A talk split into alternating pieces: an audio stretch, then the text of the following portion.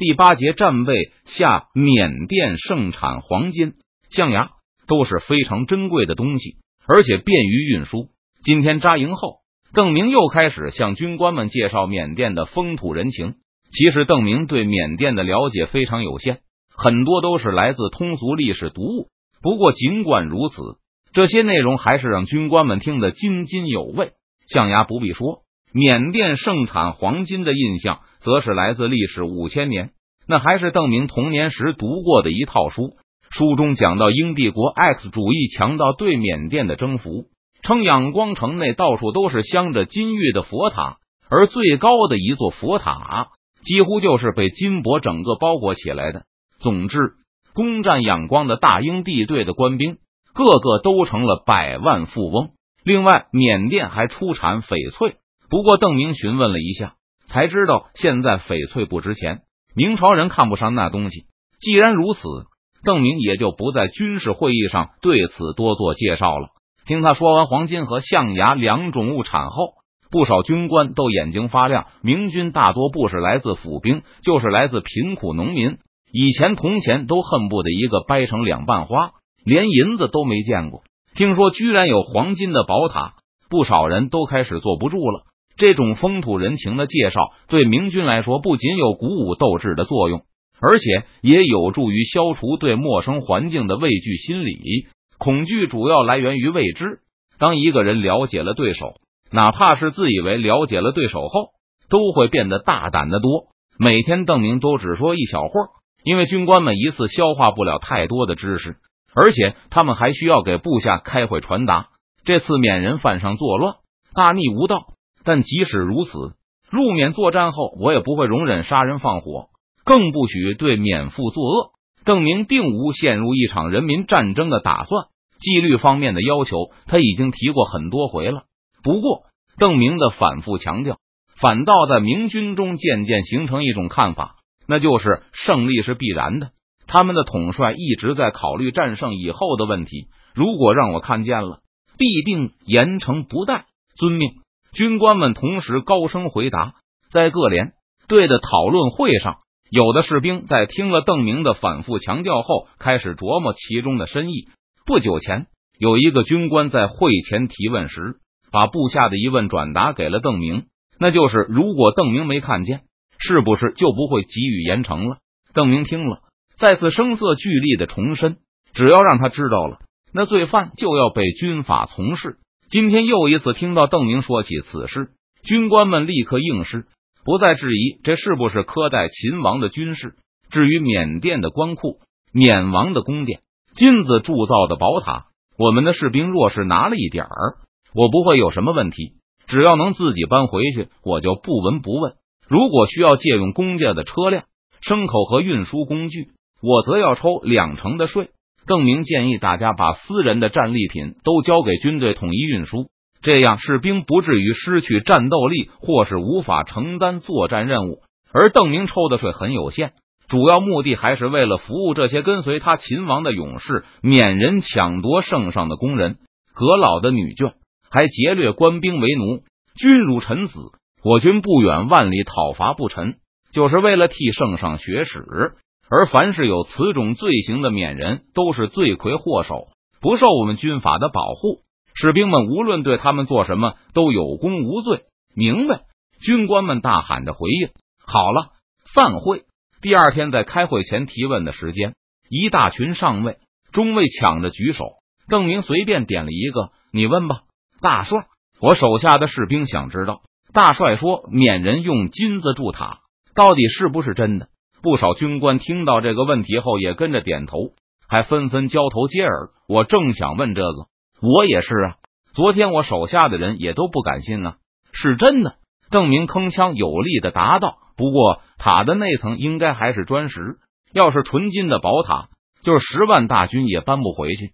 应该是在宝塔的表面贴了一层金片。”对我们来说刚刚好，不少军官立刻笑逐颜开，好像他们现在不是在大明的境内行军，而是已经击败了缅军，正朝着他们的金塔开进。还有什么问题？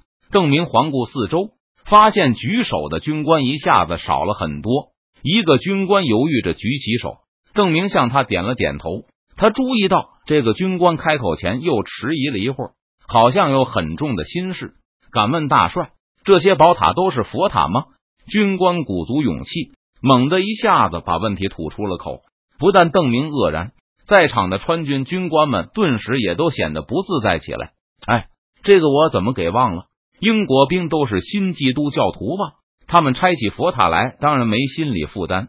邓明在心里连声叫苦。作为一个用数学逻辑来理解自然的人，他确实忽略了这个问题。要知道，即使是近代美术，也是在牛顿光学理论的巨大影响下发展起来的。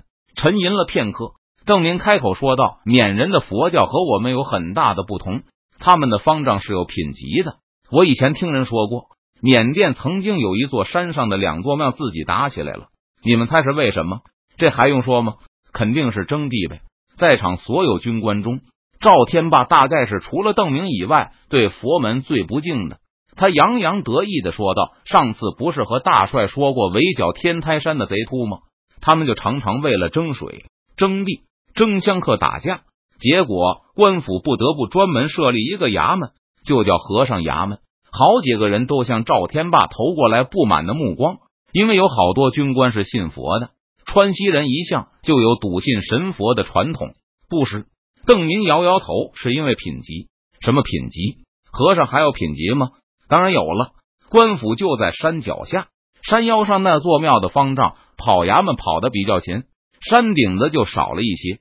结果山腰那座庙的方丈被官府评了一个处级，嗯，我是说正五品，而山顶那座庙的方丈则是负五品。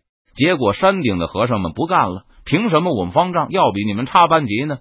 方丈主持就带着庙里的全部和尚去山腰拆庙，岂有此理！不少明军军官都大喝起来：“他们是出家人，是佛前诵经人，怎么这样利欲熏心？”还有呢，缅甸的寺庙还组织博戏，收费预测开中，老百姓要是请佛像和菩萨像回家开光，也是要收钱的。川军军官一片哗然。越是虔诚的信徒，越是怒不可遏。刚才提问的那个军官已经脸孔涨得通红。庙里的和尚是不是都肥头大耳、油光满面？这岂不是成了少林寺吗？嗯，我也觉得这就是少林寺。邓明点点头，成功的消除了手下的负罪心理后，今天赵天霸讲解了一些滇缅边境上的地理。不过赵天霸的了解也不是很详尽。只是让这些从来没有去过云南的军官们有个基本的印象。等到了昆明后，邓明自然会找李定国要一批向导，然后让他们把所知的一切都普及给这八千名川军将士。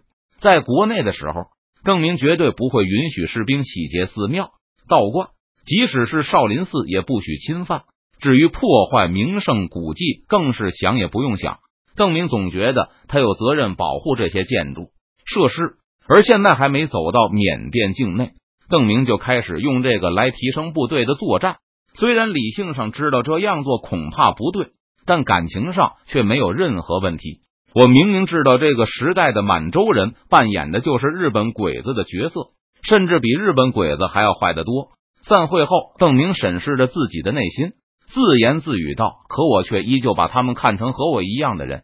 听说缅人杀了我们的人，抢了我们的妇女后。”虽然规模上没法和满洲人比，但我却恨得咬牙切齿，决心要莽白血债血偿。既然是缅王挑起的战事，那缅人付出代价也是理所应当。我真不是一个国际主义者。邓明在认真分析了一番自己的感情后，再次得出了这样的结论。接下来的一天，邓明没有能够继续开他的座谈会，因为后方追上来了几个明军使者。给他带来了委员会的要求，确实是我思虑不周。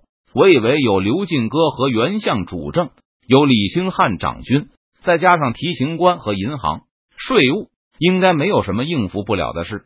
邓明仔细想了一下，发现了问题所在，那就是以前这套体系能够运转良好，是因为邓明完全担负起了对外的责任。现在的川西体系和以前没有什么区别。但对外的形势发生了变化，川西已经开始具有同时应付两个方向战事的能力。而邓明离开时，并没有给川西集团留下一个能够应付这类事件的机构。我不可能处理这件事，我没办法靠着使者往来问清事情的具体情况，时间上也不允许这么折腾。怎样对东南的变故做出反应，应该由留守的人员来负责。